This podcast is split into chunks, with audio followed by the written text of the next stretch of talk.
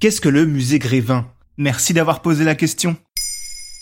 Tout simplement le seul lieu à Paris où l'on peut rencontrer Gandhi, Albert Einstein, Penelope Cruz ou encore Kylian Mbappé toute l'année, puisque le lieu rassemble plus de 200 reproductions de personnalités publiques en cire, que ce soit des stars du cinéma, de la musique, du sport ou encore des figures historiques, l'objectif est de présenter les icônes du présent et du passé.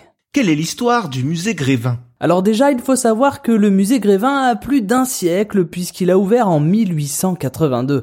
Impressionnant, non? Certaines salles du musée possèdent d'ailleurs encore des décors au style baroque datant de cette époque. Mais le concept de ce musée se base sur une tradition encore plus ancienne, puisque jusqu'au XVIIe siècle, après la mort d'une personnalité royale, il était de coutume d'exposer une représentation de sa figure en cire. Ce type d'hommage allait du simple masque représentant le visage du défunt à des mises en scène beaucoup plus élaborées. C'est plus d'un siècle après que cette tradition soit passée de mode qu'arrive le musée Madame Tussaud à Londres en 1835. Un lieu dans lequel étaient justement exposés les moules des visages morts des membres de famille royale. Madame Tussaud étant le nom de Marie Tussaud, sculptrice française ayant moulé les visages de Marat et Robespierre notamment. C'est presque 50 ans plus tard qu'Arthur Meyer, directeur du journal Le Gaulois, demande au caricaturiste Alfred Grévin de reproduire les visages des personnalités dont il parle dans son journal. Car à l'époque, la photo de presse n'était pas la norme.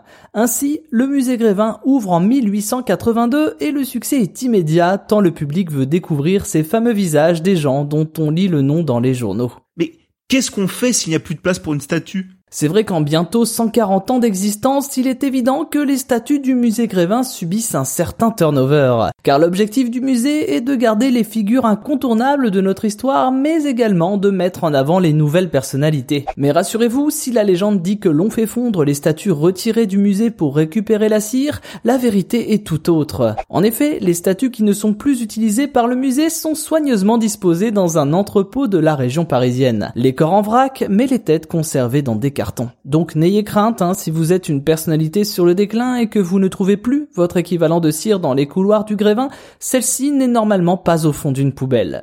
Bon, à part la première statue de Vladimir Poutine qui s'est fait attaquer par une membre du mouvement Femen en 2014, ou encore celle de Valérie Giscard d'Estaing qui fut enlevée à l'époque de son mandat par des motards en colère. Une preuve une fois de plus que le musée Grévin n'est pas qu'un simple musée, mais bel et bien un symbole. Maintenant, vous savez. Merci d'avoir posé la question.